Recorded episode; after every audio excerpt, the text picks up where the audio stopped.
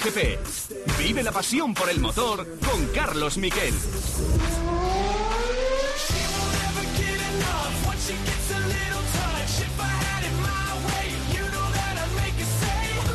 ¿Qué tal? Buenas tardes, bienvenidos a Cope GP. Ya ha acabado la pretemporada de motos del Mundial de MotoGP en Qatar y las sensaciones son de bastante incertidumbre, pero para la primera carrera.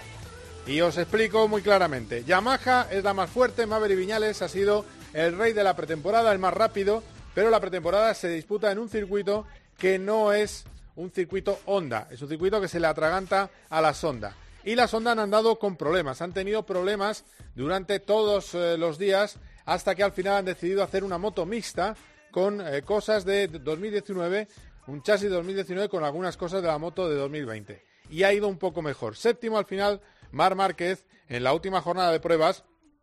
Y lo peor no ha sido su hombro, que más o menos va mejorando, aunque no está a tope, sino lo peor era la inestabilidad de una moto que no giraba. Han intentado un compromiso, ese compromiso les ha ido más o menos bien, pero no es favorito para Qatar. Otra cosa es para el resto de la temporada. Recordemos que en Malasia sí que iban bien y también es cierto que es una buena noticia para los rivales. También está muy fuerte Suzuki.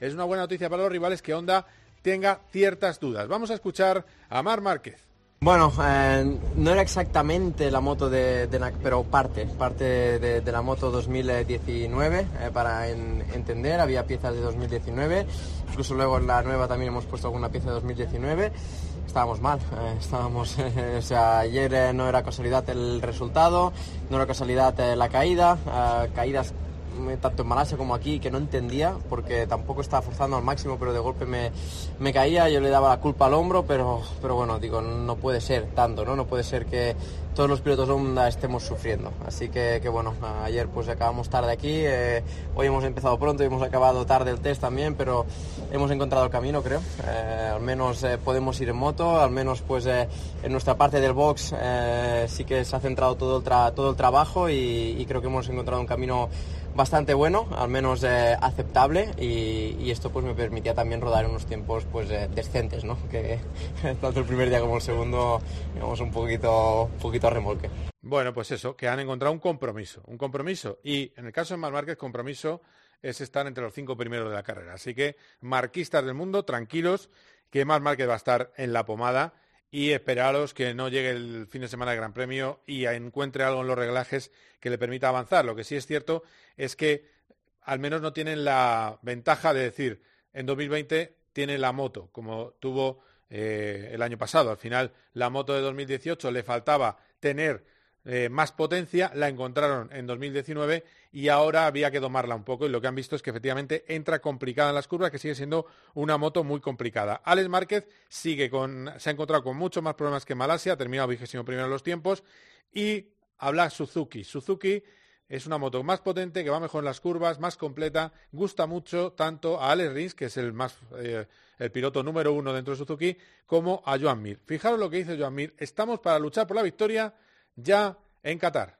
Fuera mañana la carrera, creo que estamos muy preparados para luchar eh, por la victoria o por, el podium, pero, pero bueno, no es así. Eh, quedan dos semanitas, puede cambiar mucho la cosa. El, objetivo es estar con los, con los de delante. El, objetivo es estar eh, ahí luchando, estar con, los grandes. La, moto, la moto funciona, el equipo también y, parece que el piloto también. Entonces vamos a, a seguir. Bueno, vamos a seguir. Está el piloto bien y de luego Joan está haciendo unos tiempos muy parecidos a Ale Rins, están ahí los dos muy fuertes y luchando uno contra el otro. Vamos a preguntarle a Borja por quién apuesta de los dos. Joan Mir es eh, ese chaval que tenía maneras de MotoGP desde que le vimos encima de una moto pequeña y Ale Rins ya tiene que ser una realidad. Bueno, vamos a ver, le, pondré un aprieto porque él acaba de llegar a Qatar, le vamos a pillar cansado del viaje y seguro que le podemos pillar en algún renuncio. Alex Márquez, no es la moto que yo vi en Malasia. Creí que la conocía, esto es lo que le ha dicho a Dazón, pero realmente ahora no la conozco, la onda. Pensaba que la conocía, pero aquí ha cambiado todo, entonces eh, algo me ha dejado algo trastocado, pero todavía sí, eh, bueno, eh, los problemas parece que están, si no solucionados, pero bueno, al menos están, sabemos dónde están y eso es lo importante. Bueno, pues sabemos dónde están y eso es lo importante. A ver qué pasa, a ver si lo puede arreglar, a ver si puede conseguir eh, estar más cómodo en la moto. estaba en un principio cerca de los objetivos, pero ahora mismo está lejos. Ahora mismo está segundo y medio de la mejor onda, que quizás no era lo que él, esperaba. Él esperaba estar a un segundo y el objetivo era estar a final de año a medio segundo por vuelta. Recordemos que él no ha renovado. Su hermano tiene cuatro años, y él, eh, pero él no ha renovado eh, con Honda. Él para 2021 no tiene contrato con Honda. Y cambiamos el tercio porque también vamos a hablar en este COPGP, lo vamos a analizar todo. Después vamos a tener un buen bloque hablando de todo lo que ha llegado. Hemos tenido en los T de Barcelona apasionante primera semana por la cantidad de vueltas que han dado todos los equipos y también por la invención del DAS. El DAS es esa dirección dual que permite doble movimiento en los Mercedes, como los aviones. Pueden mover a derecha e izquierda y también puede mover hacia el piloto y también a alejarla del piloto. Y cuando mueve hacia el piloto Luis Hamilton o Valtteri Bottas, lo que hace es que cambia la convergencia de las ruedas delanteras. Las junta hacia el centro del coche y eso lo que hace, al moverlas hacia el centro, es que desgasta menos neumático en recta y además tiene un poquito más de velocidad punta. Es una auténtica genialidad, han aprovechado una laguna del reglamento y la verdad es que Hamilton está muy contento porque dice que Mercedes, pese a los seis títulos seguidos de, mm, Mundial de Fórmula 1, pese a las seis coronas, siguen siendo los más innovadores. La FIA está de acuerdo con el proyecto. Y estoy orgulloso de que mi equipo siga innovando para estar en la cabeza de este deporte. Vamos a analizar lo que está pasando y lo que pasa en las dos pretemporadas. Recordemos, miércoles, jueves y viernes en Barcelona, todas las estrellas de la Fórmula 1. Si estáis por allí, tenéis que ir porque es un auténtico espectáculo. Miles de personas van cada año. Va a estar mañana Carlos Sainz durante la primera mitad de la jornada y por la tarde va a estar Lando Norris. Y también sabemos ya que Carlos Sainz es oficialmente candidato al premio Princesa Asturias del Deporte de 2020. Y lo sabemos porque lo ha hecho público la Federación Española de Automovilismo. Le, apoya la Federación Internacional, Jan Todd. Le apoya el Mundial de MotoGP, Carmelo Espeleta, de Dorna. Le apoyan estrellas de nuestro deporte. Vamos a ver si esta vez le hacen caso. Hace dos años decidieron que no, que tenía que ser alguien de fuera porque había que, eh, bueno, había que dar a conocer ese Princesa de Asturias fuera de España. Bueno, pues esta vez no hay excusa para que sea un español y para que sea Carlos Sainz Vázquez de Castro. Le vamos a preguntar por eso y por otras cosas de actualidad al presidente de la Federación, a Manuel Aviño. Así que quedaos aquí, que nos queda GB para rato. Enseguida hablamos con Borja González. Cope GP. Vive la pasión por el motor con Carlos Miquel. De lunes a viernes de once y media de la noche a una y media de la madrugada hay contenidos deportivos que solo encontrarás en el partidazo de Cope. Atención, se prepara una posible candidatura alternativa a Rubiales en la Federación Española de Fútbol. Nos decía el nombre, Iker Casillas. Yo solo quiero decir una cosa, vivimos en un país apasionante. De lunes a viernes, de once y media de la noche a una y media de la madrugada, Juanma Castaño y su equipo consiguen que te acuestes cada día sabiendo todo lo que pasa en el deporte. El partidazo de Cope. Lo damos todo.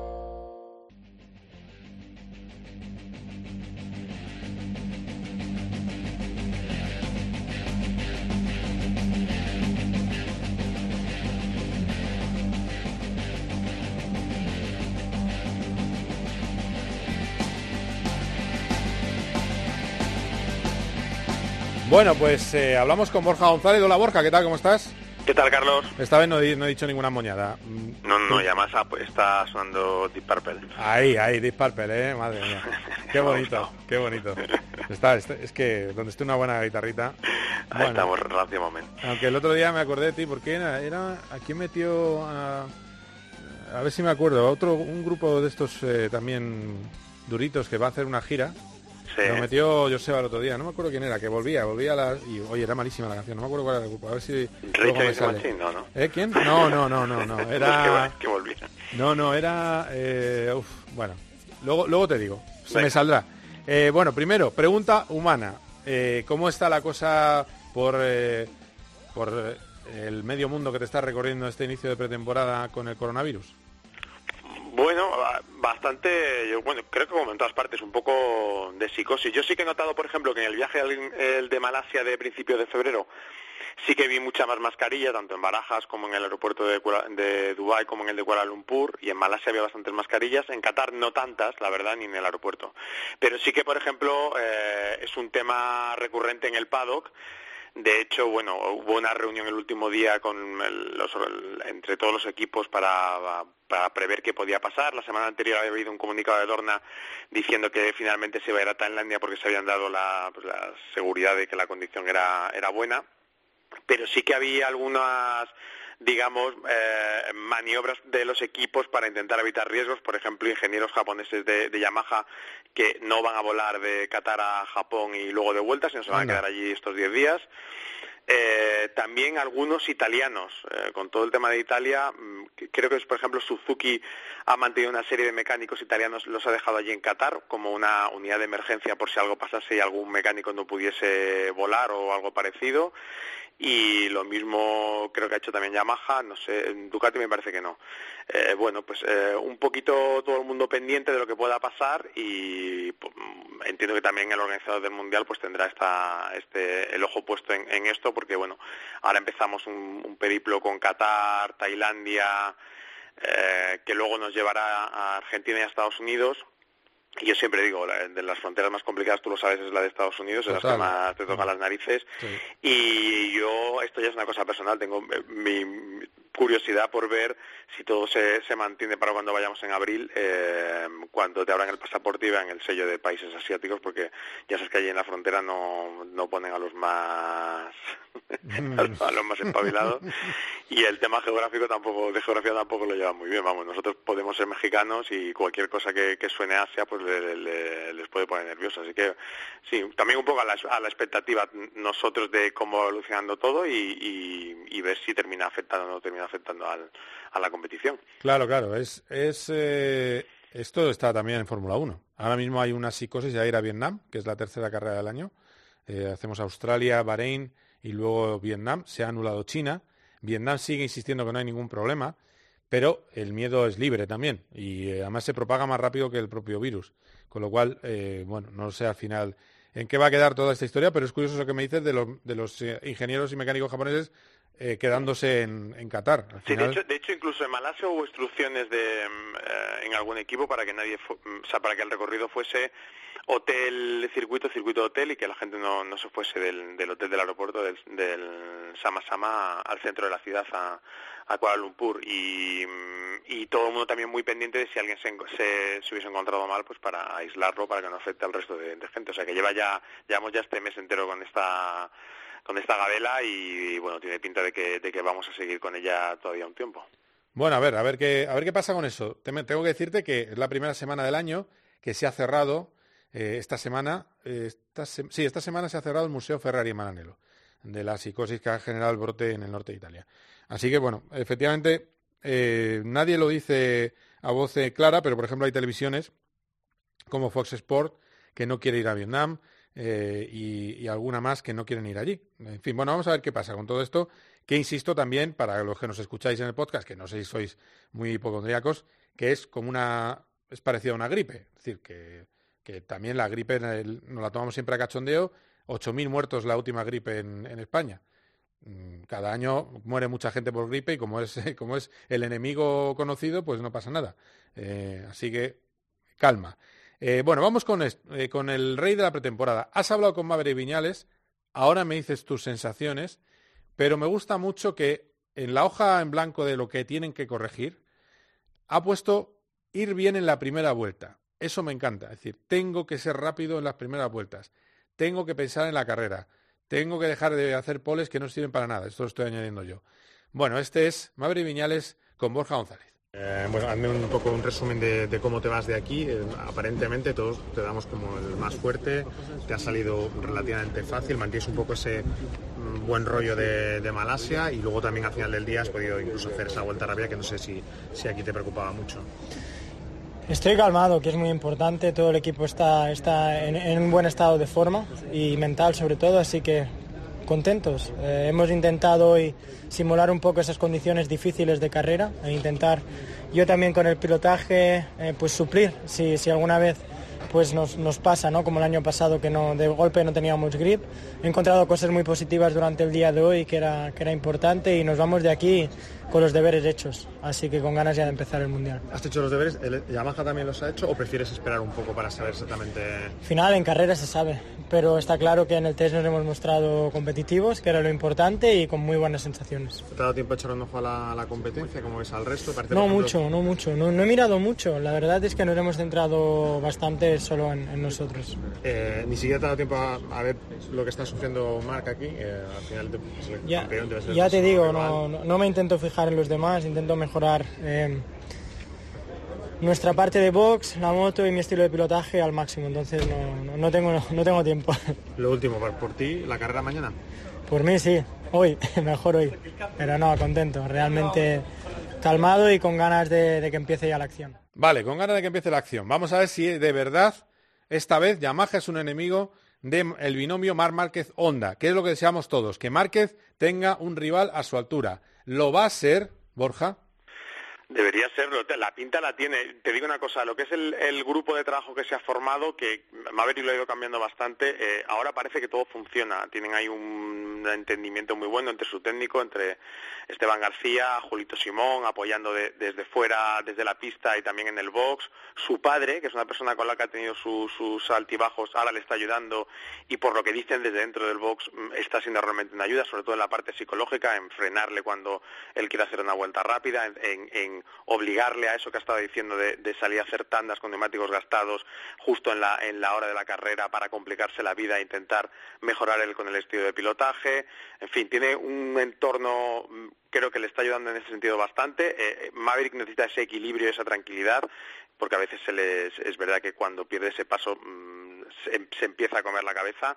Y, es lo que ha dicho él, sobre todo, el, que creo que es lo único que le preocupa de todo, de todo eh, de cara a la carrera, es el principio de la prueba, es salir bien y estar adelante en, la, en, las, primera, en las primeras vueltas, como, sobre todo en la primera vuelta, como hizo por ejemplo el año pasado en la carrera de, de Malasia que ganó. Esa, esa es la clave eh, para Maverick, que además también yo creo que sabe que, que Márquez está sufriendo un poco, la parte física también en la parte técnica, no sabemos cuánto, porque bueno, eh, todo parece que cambió un poco el último día, pero habrá que ver cuánto hay también de realidad en eso y tiene que aprovechar esta primera parte del campeonato que ya se le ha dado bien en, en otras ocasiones. Yamaha ha mejorado también, se ha visto en las puntas, ha habido, mm, además sobre todo la moto de Maverick Mm, no sé exactamente por qué, debe ser también porque él hace correr más y con alguna ayuda aerodinámica, sobre todo que probó el segundo día, eh, estaban unas puntas muy razonables y, con mucha menos diferencia respecto a, a Honda Ducati en comparación al año pasado, que eso es importante. Luego Rossi por su lado sí que se quejó un poco más de ese aspecto, pero yo creo que todo ese pack más o menos lo tiene claro, le ha salido todo y ya mm, digo, el único detalle que le falta es ese, saber si es capaz en el arranque de carrera estar ahí delante y entonces eh, peleará seguro.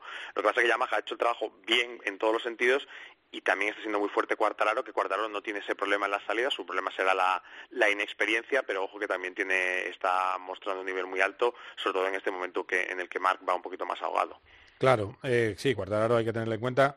Y luego la Suzuki. Eh, hemos llevado a la, a, la, portada del programa Joan Mir porque dice que están para ganar en Qatar, para luchar por la victoria en Qatar.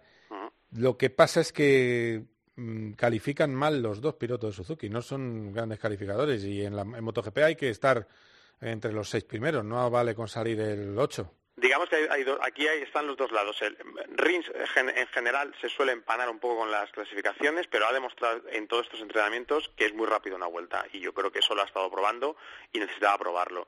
Eh, Mir, digamos, el, el, Mir que se espera solo se empezó a ver a final de la temporada pasada y ha llegado una versión muy mejorada y tenemos todavía que examinarle también en eso, en ese de, de la calificación. La moto ya lo hemos dicho, lo dijimos después del test de Sepan, parece la más equilibrada de todos, de todas. Tiene el motor funciona, es una moto muy conducible y como bien ha reconocido Rins, eh, los nuevos neumáticos de Michelin les ayudan mucho. Eh, hemos visto a Viñales delante, pero si le preguntabas a Dovicioso, le preguntabas a Márquez, le preguntabas a Rossi, que suelen ser además pilotos que tienen bastante ojo a la hora de analizar, siempre han dado el nombre de Viñales y el nombre de Rins. O sea, que ahí eh, el Rins y, y, en este caso Mir, Mir también por la experiencia que vaya acumulando, han dado un paso, Yamaha ha dado un paso, y es lo que decíamos el año pasado. necesitan que los suyos, sus herramientas estén al máximo nivel posible. ellos mm, tendrán que demostrar ya con eso si son capaces de pelear la Marc, pero era muy importante eso para que tuviésemos un mundial, digamos, más eh, reñido en lo que es la parte de campeonato, que fue lo que no tuvimos el año pasado. Esto, evidentemente, mm, que nos dará igual que gane el mundial Viñales, que lo gane Márquez, que lo gane Rins, si lo gana uno de los nuestros, pero que es importante para la competencia mundial que estas dos fábricas se han dado ese paso y lo han hecho. Y yo creo que, que los dos Rins y Viñales son en los que mejor empiezan y Mir tiene muy buena pinta aparte Mir está apretando a Rins y siempre esa competencia interna ayuda mucho. Bueno, eh, ¿tú te atreverías a doblar en directo a Dovicioso y a Rossi? ¿Pregunta?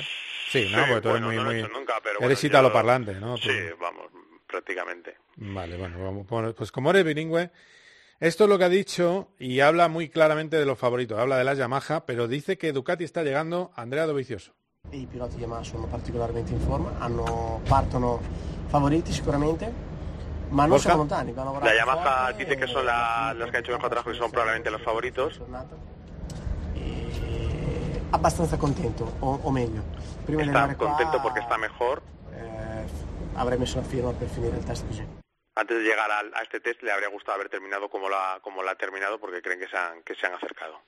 Bueno, vale, está bien, está bien, has pasado bien el examen. ¿eh? No, lo que pasa había una parte que no, que no he escuchado, pero bueno, ah, eh, te lo digo, como yo estaba allí delante y ya le tengo escuchado, y aparte Dovizioso es un tío muy interesante que se explica muy bien. Eh, él, eh, si los nuevos, neumáticos se encajan muy bien en la Suzuki, tiene pinta de que encajan bastante bien con la Yamaha, da más problemas a las otras motos, sobre todo Ducati, sobre todo es el que se ha quejado. Márquez no se ha quejado tanto, pero Dovizioso se ha quejado, no quejado, ha reconocido que tenía que cambiar su manera de pilotar para entender bien cómo sacar el rendimiento estos neumáticos y parece que se lo ha ido encontrando. Y para que veas esto que digo yo de la inteligencia de Dovicioso, eh, el último día Petrucci, su compañero, hizo una tanda, un simulacro de carrera completo.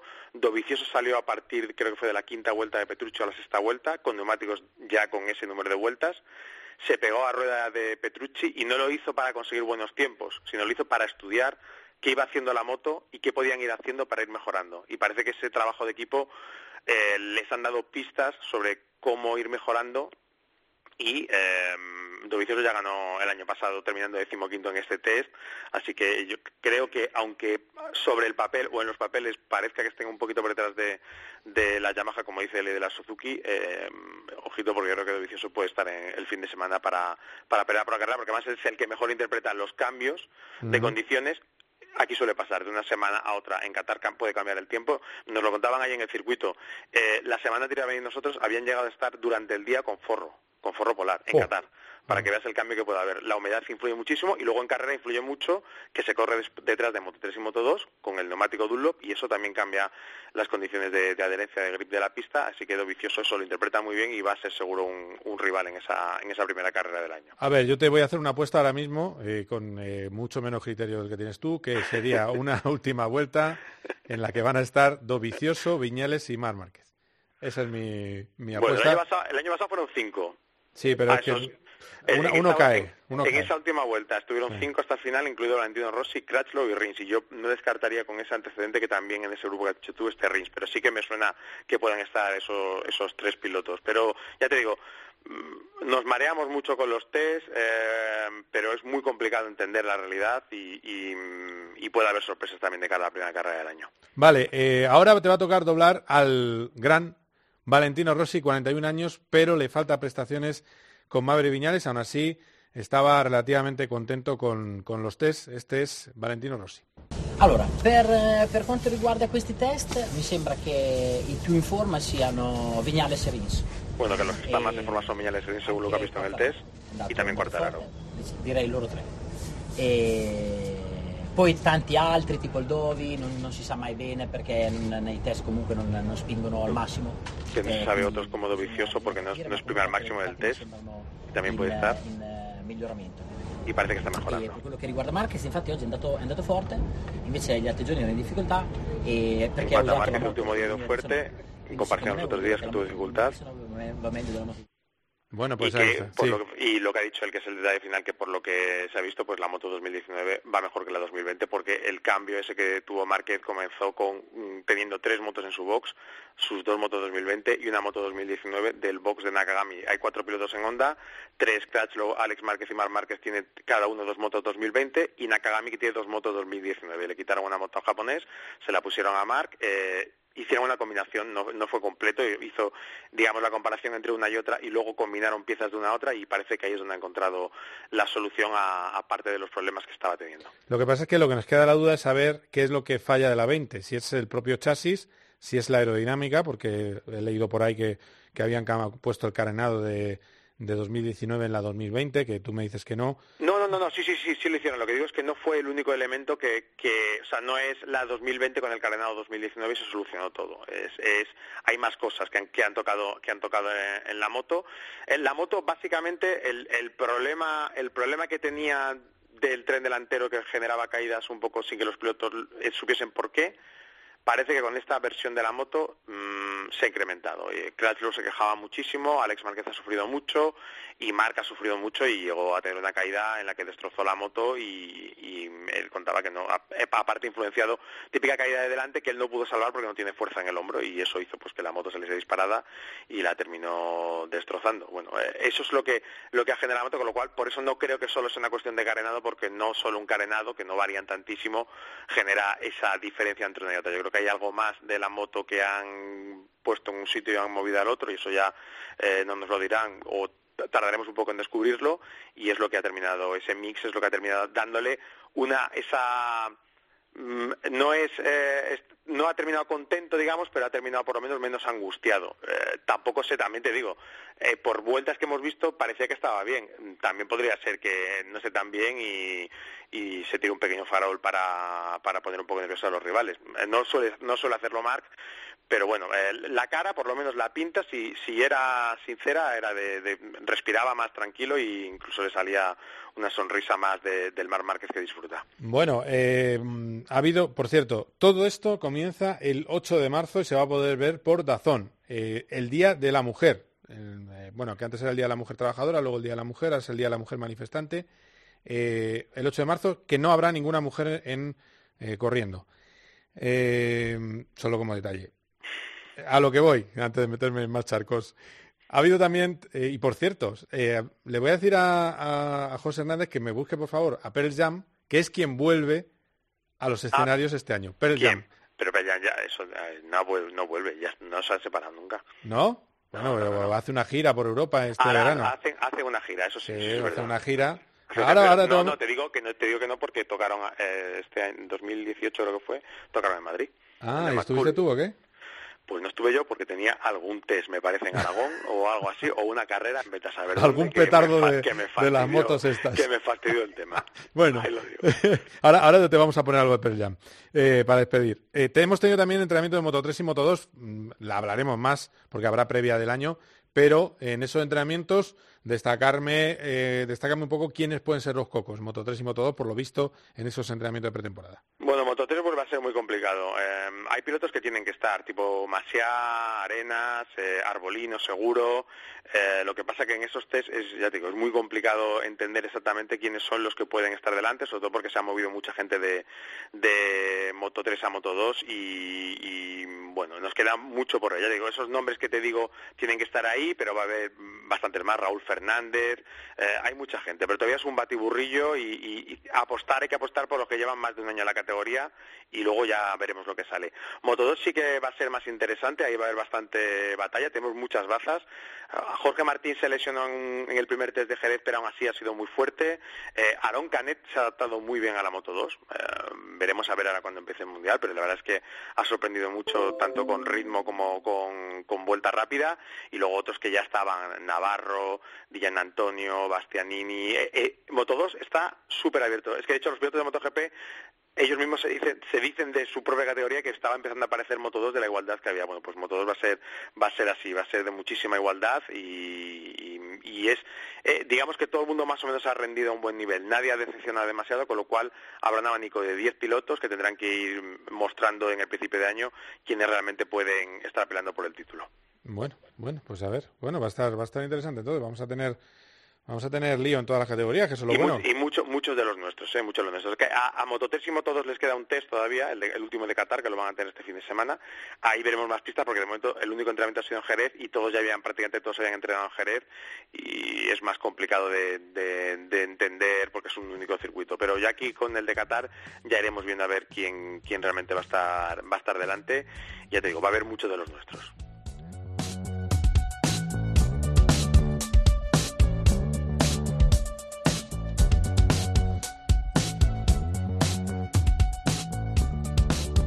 Pearl Jam, ¿eh?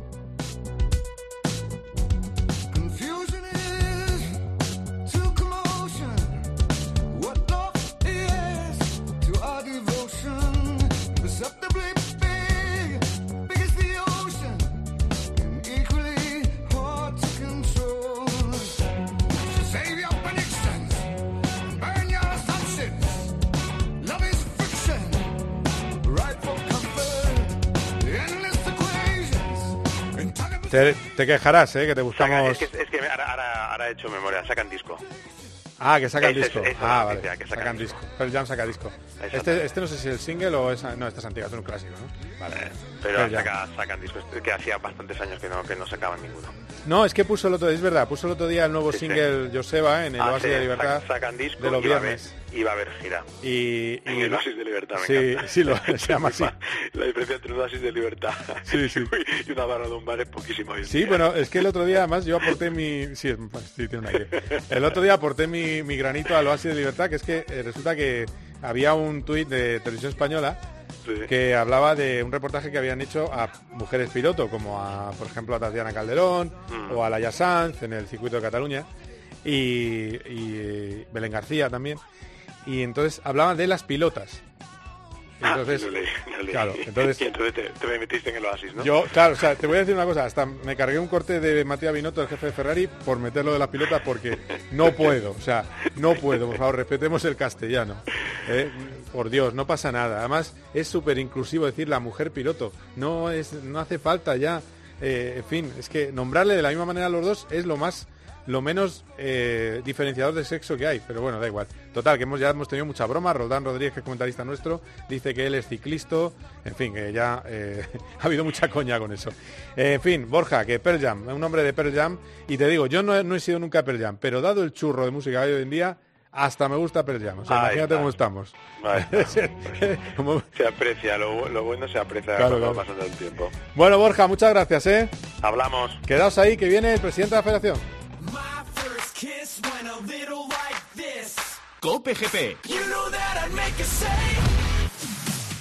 En tiempo de juego lo damos todo en el deporte. Bueno, que estamos esperando a los protagonistas tan solo Lo mismo. damos todo en el entretenimiento. Oye, ¿estáis preparados? Que ya están aquí calentando motores. Todo en la información. Ahí vale. Le van a decir al árbitro que a es de En roja, COPE, Paco juego- González, Pepe Domingo Castaño y Manolo Lama lo dan todo en tiempo de juego.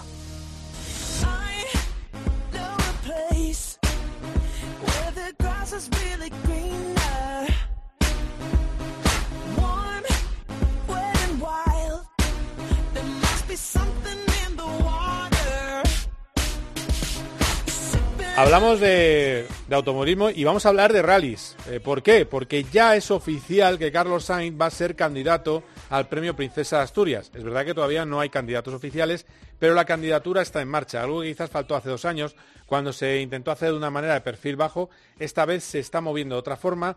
Y el hombre que lo capitanea está aquí con nosotros, que es Manuel Aviñó, presidente de la Real Federación Española de Automovilismo. Hola Manuel, ¿qué tal? Muy buenas. Hola, ¿qué tal, Carlos? Buenas tardes. Pues bien, bien, aquí estamos y, y contentos de que, de que se esté moviendo el cotarro, ¿no? De que, de que se está moviendo lo de Carlos Sainz, que es un princesa Asturias del libro, ¿no? Bueno, yo creo que ya, ya le tocó en su momento y, bueno, en esta ocasión la verdad es que entendimos que debía de ser la propia entidad de la Real Federación Española de Automovilismo quien liderase esta candidatura. Y bueno, nos pusimos manos a la obra, primero que nada, para, para ver el parecer de Carlos, evidentemente, en primer lugar, y a partir de aquí, pues sumar una serie de apoyos que, que están siendo claves y decisivos. Y bueno, el pasado 29 de enero se, se presentó eh, la candidatura y hace pocos días, con motivo del, del Racing Auto en Madrid, este, concretamente este sábado pasado, pues ya la hicimos eh, pública porque, porque bueno, va, va, va a requerir un poco del apoyo de, de todas aquellas personas que, que quieran, que quieran eh, sumar, ¿no? Y que quieren apoyar esta candidatura. Sí, porque se quiere con un hashtag, eh, redes sociales, eh, Sainz eh, Princesa Asturias, ¿no? Sería el Carlos Sainz, princesa de Asturias. Carlos Sainz, hashtag Carlos Sainz Princesa de Asturias. Eh, a ver, es que no, no entiendo la duda. Sé que hubo marketing hace dos años, que, se- que tenía que ser alguien eh, del, del extranjero, alguien de fuera, se había dicho. Eh, hay que ver también cómo va. Creo que ahora tocaría alguien, puede tocar alguien nacional, ¿no? Porque el, el año pasado quién ganó, Eh, ahora falla la memoria, no sé quién ganó el año pasado Princesa Asturias. No, no, no, 2019. no recuerdo. sí. Pero, pero creo que era que era alguien eh, que Sí, era- los, los tres, los tres últimos años han sido deportistas no españoles.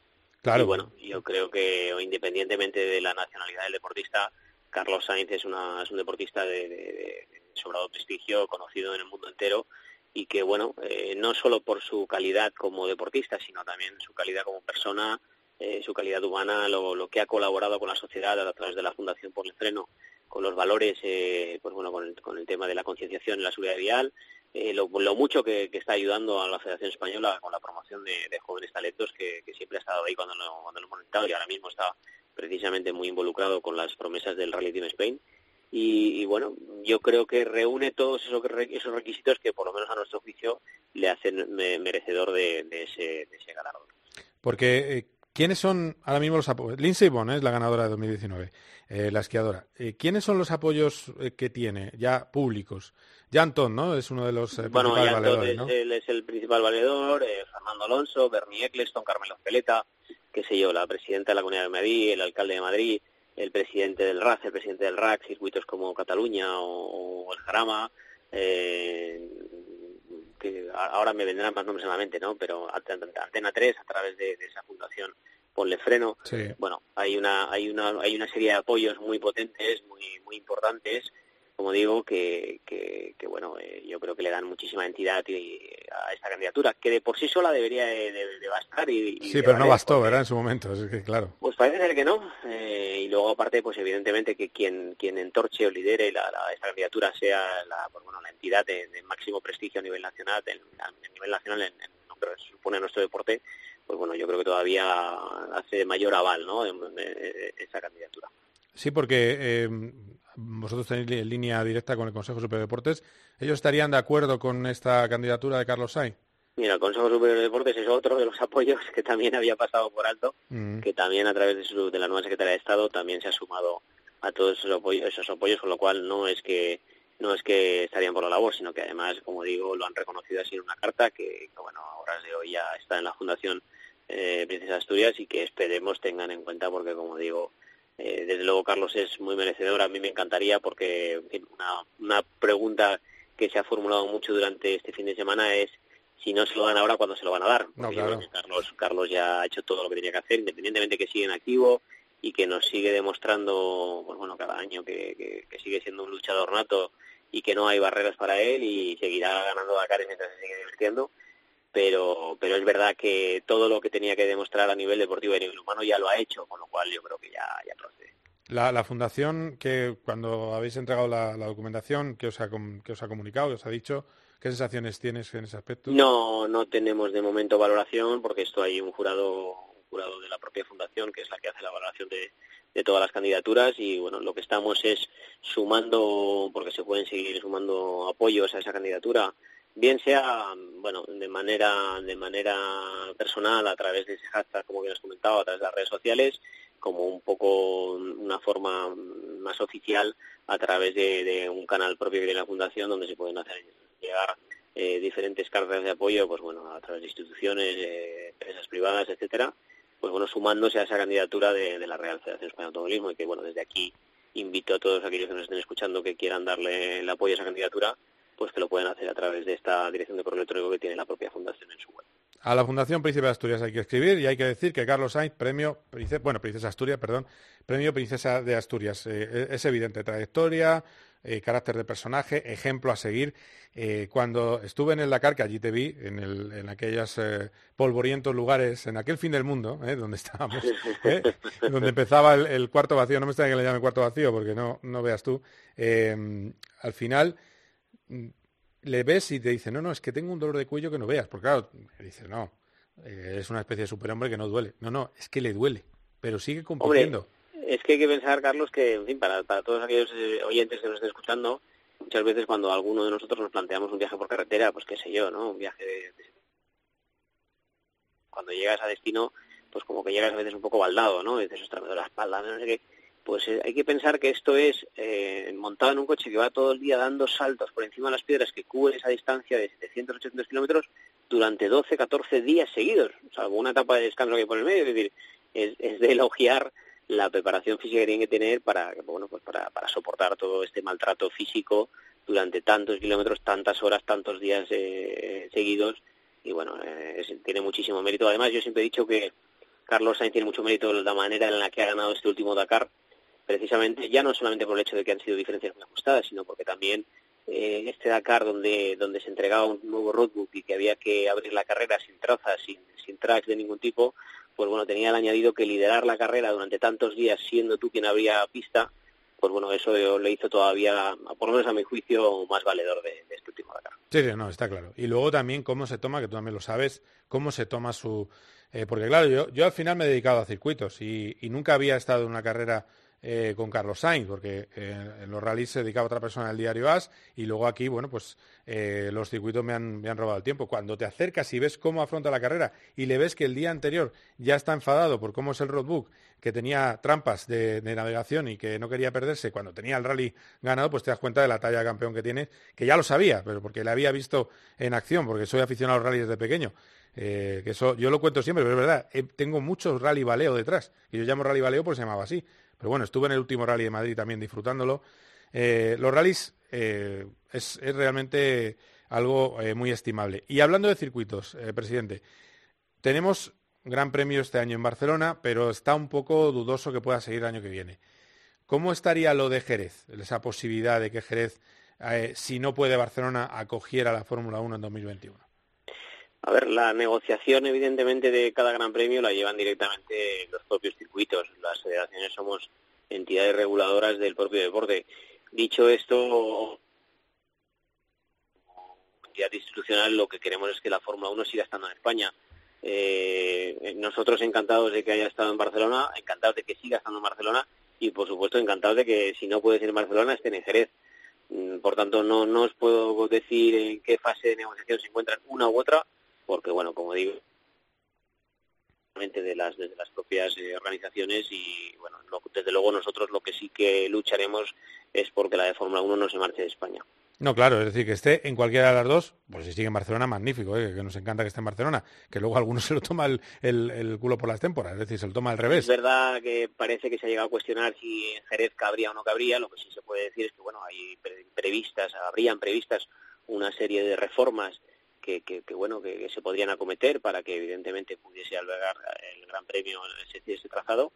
Eh, y a partir de aquí pues va a depender un poco de, lo que el propio la propia Liberty Media, la- el promotor actual de la Fórmula 1, pues decida en cuanto a la negociación con cada circuito pero vamos, eh, insisto, nuestra un poco nuestra nuestra obligación como entidad es intentar que, que la Fórmula 1 siga existiendo en España y que, y que esté por muchos años más.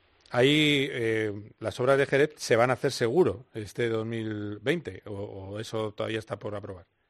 Mm, yo, desde luego, seguro creo que no está, ¿no? Ah. Efectivamente está muy avanzado, hay un proyecto encima de la mesa, pero creo que todo va a depender de la, de la viabilidad del proyecto y para esto, pues a- primero que nada habrá que ver dónde queda el Gran Premio de España eh, de Barcelona, en este caso en el circuito de, de- de Cataluña, en tanto y cuanto si se va a poder seguir celebrando allí o no. Como digo, al final estas negociaciones las manejan directamente las organizaciones y lo que sí que van a tener en ambos casos es evidentemente la entidad a su lado y ejerciendo la presión que podamos hacer para que el Gran Premio siga estando en casa.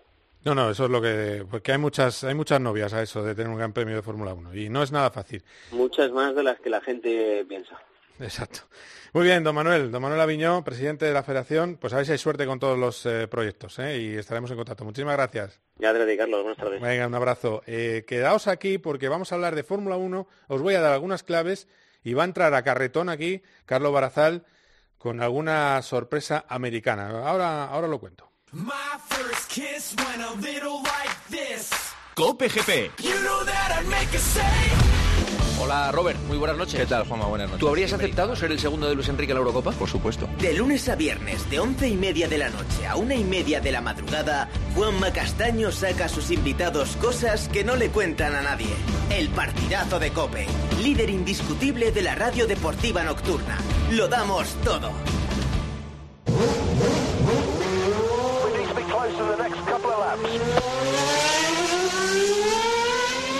Well done.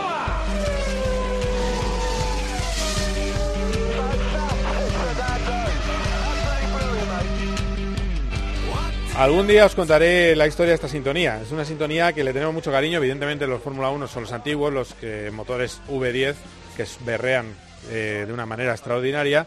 Y estos eh, sonidos eh, pertenecen a un resumen de Fórmula 1 del año 2006. Y el, montador de todo esto con nuestros queridos técnicos fue Jesús Bueno y es la sintonía que había ya en la SER con la Fórmula 1 y que tenemos aquí en Cope, eh, con el partidazo, y que escucháis y que vais a escuchar y seguir escuchando mucho esta temporada. Por cierto, la que ha liado Mercedes con ese nuevo volante eh, absolutamente mágico.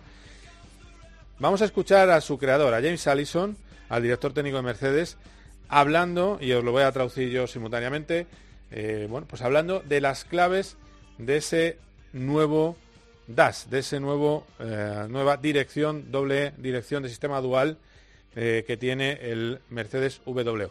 It's a new system we put on our car. We call it DAS. Es un nuevo sistema que llamamos DAS, DAS.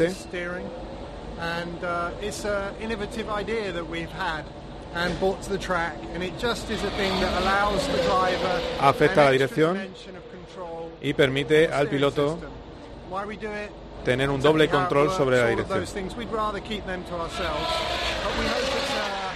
An innovation that will bring us some advantage through the season. But what it definitely is, is an example of how this team is always pushing to try and find new ways to make our car quicker. And it's, um. Nos guardamos eh, en qué consiste exactamente y lo que es es una prueba de todo lo que hace este equipo para tener el coche más rápido de la parrilla. Eso es lo que dice James Allison y tiene asombrados a todo el mundo, ya no solo del mundo de la Fórmula 1, del mundo del automovilismo. Eh, tengo ingenieros que se les cae la baba con lo que han hecho.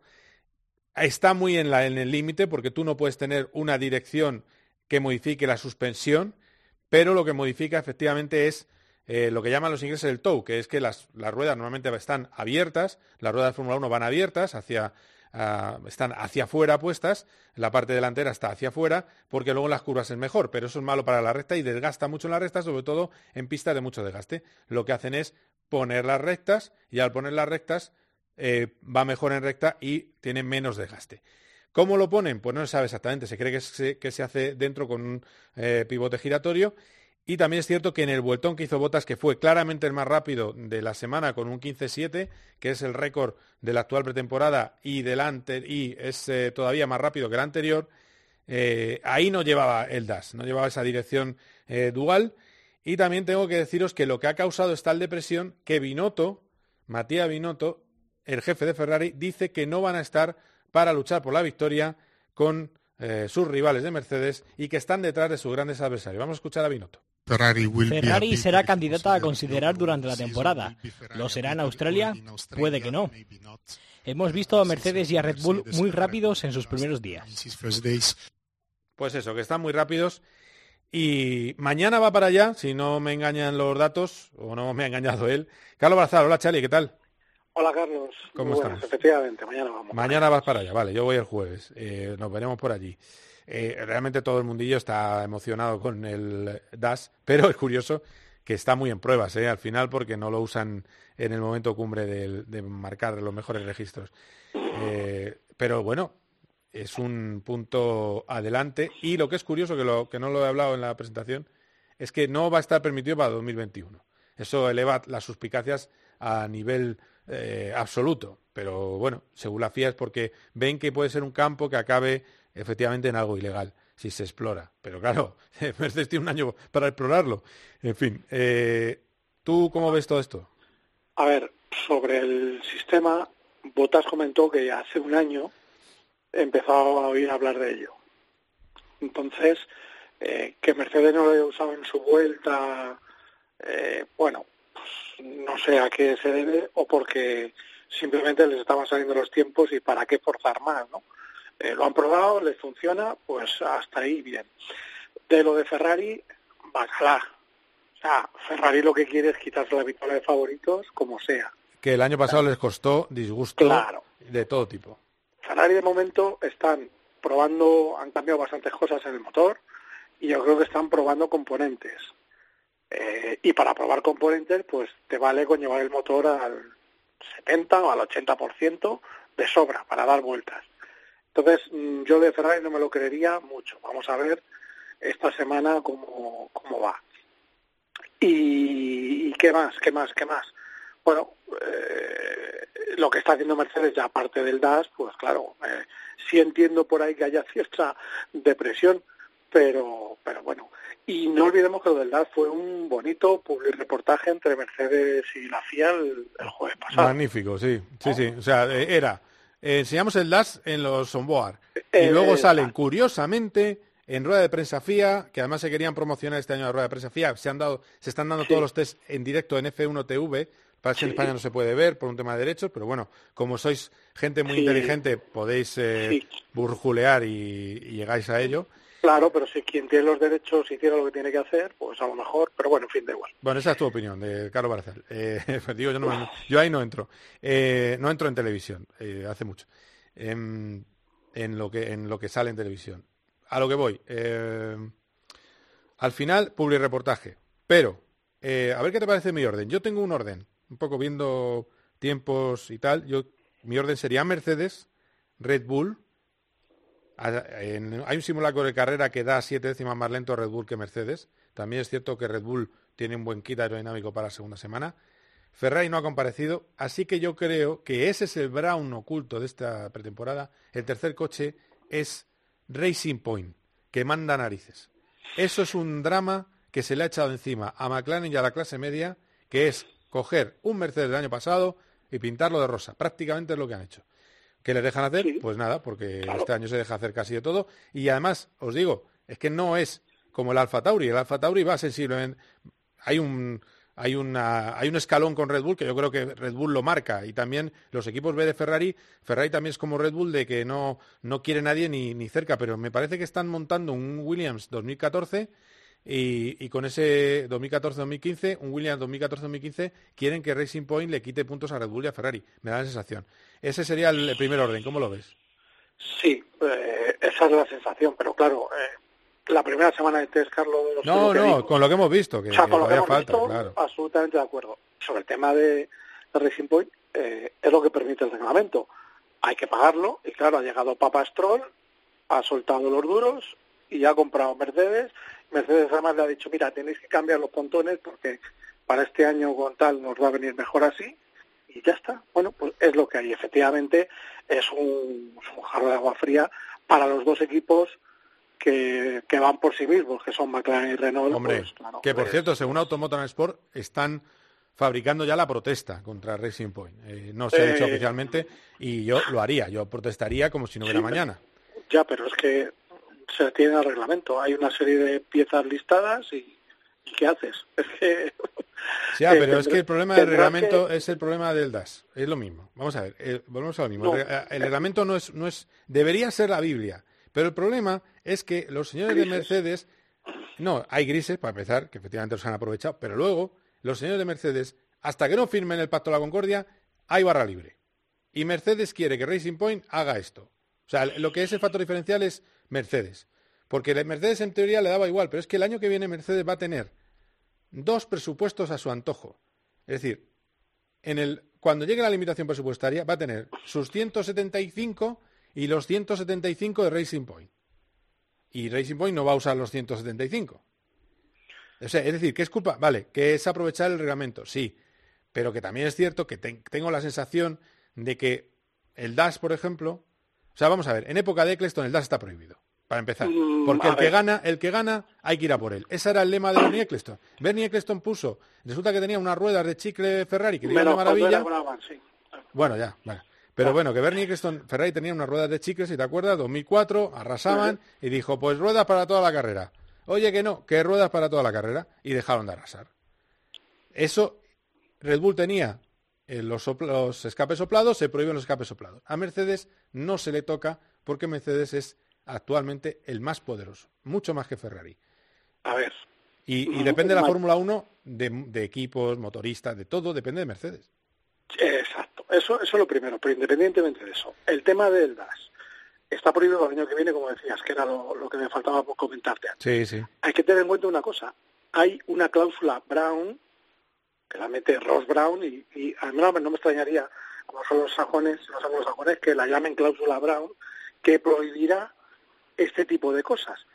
Eh, si un equipo saca demasiada ventaja aprovechando el reglamento, inmediatamente se le prohibirá para que no se vea eh, muy afectada la, la competitividad. Yo de verdad, eh, con esto del DAS y con otras cosas que, hemos, que llevamos viendo en toda la historia de Fórmula 1, sobre todo en los últimos tiempos, eh, me sorprende ese miedo que hay a los avances tecnológicos, porque esto del DAS es una maravilla, pero bueno, es lo que tenemos. Y luego, la protesta de McLaren y Renault, a mí me parece muy bien que protesten, pero va a ser como la protesta de un niño pequeño que le empieza a darle puñetazos a la pared. Esto no puede ser, esto no puede ser. Es lo que hay en el reglamento. Lo que tenéis que hacer en vez de protestar es iros al reglamento y decir, ¿dónde está, dónde pone esto? ¿Esto fuera o no firmamos? Pero andar y protestando, ñi, ñi, ñi, ñi, me parece que no vale Pero escucha, nada. va- vamos a ver, basta con que tengas algo en el... O sea, con que tengas más allá de las cuatro partes señaladas, ya es ilegal. Y, y vamos, es que, si es que ese morro directamente es un morro de Mercedes. Es que ya, o sea, que quiero decir que yo no tengo que ir a, que no tengo que dedicarme a, la- a la Fórmula 1 para verlo. Bueno, vamos a hacer una cosa, ¿vale? Si, si eh, es el reglamento, pero ya te digo que eh, el, el reglamento debería proteger a los equipos que se dejan eso es los cosa. millones y que Eso no es están haciendo... Porque entonces lo que hay que hacer es escudería McLaren, Renault se convierte en la escudería Vitebull, lo vete tú a saber, y ya está. Y entonces Sí, hacemos sí. otra cosa, porque es que Sí, esto, estamos de acuerdo. esto no puede ser. Y lo que, lo que es peor, nos afecta a nosotros. ¿Por qué? Porque ahora mismo McLaren ya no es el cuarto coche. Exacto. El problema es que a lo que nos afecta es que McLaren va a empezar el año eh, mínimo nueve en parrilla, no siete como acabó el año pasado. Mínimo, porque está por ver, porque ahora mismo está muy pegado a Renault y está muy pegado a Alfa Romeo. Pero lo has dicho muy bien. Va a empezar. Lo que hay que ver es el nivel de evolución Claro, que que seguramente tener tenga menos Racing Point. claro. claro, y que va a tener Racing Point. Ahí es donde está la clave. O sea, quiero decir, en la en el sprint eh, Racing Point te va te va a dar, te va a ganar. O sea, va a ser eh, Ben Johnson, va a ser Carl Lewis, Sí, sí. ¿vale? Pero en el en la larga distancia eh, pues va a ser Kipchoge. O sea, va a ser el que gana la maratón y sobrado. Esa es la sensación que tengo. Bueno, pues a ver, a ver si... Oye, por cierto, dime, dime. Hemos estado hablando de una cosa antes del programa. Indy, Hay, sí, hay... Indy Alonso.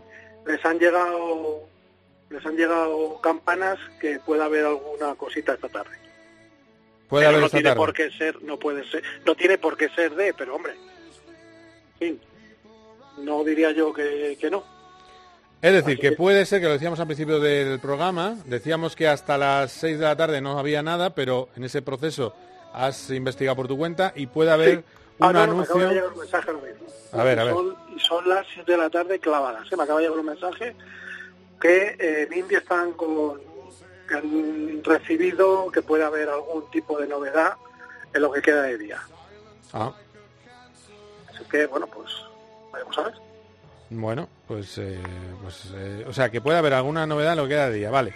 La historia es la siguiente, eh, hay un rumor de que puede anunciarse el proyecto de Indianápolis de Fernando Alonso hoy mismo, a lo largo de la tarde, el horario en América es pronto, así que estaremos atentos. Eh, será otra edición de COPGP. Evidentemente, lo más normal es que sea con Arrow Smith McLaren, pero nunca se sabe, así que esperaremos.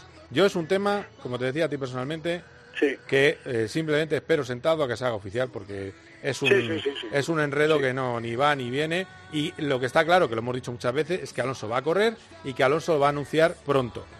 Cuando lo sea, pues no sé, pues lo mismo en unas horas, así Claro. que eh, estáos atentos a Cope GP y estáos atentos también a la antena de la Cope. En la antena de la Cope contaremos todo lo que pase con Fernando Alonso y por supuesto lo tendréis en mi Twitter, que ya que está lo promociono, arroba carlomiguelf1, pues os contaré todo lo que pasa con Fernando Alonso y ese proyecto Indy que no tenga nadie duda, no es tanta, no es noticia lo que anuncie, sino que lo va a anunciar, sino lo que va a anunciar.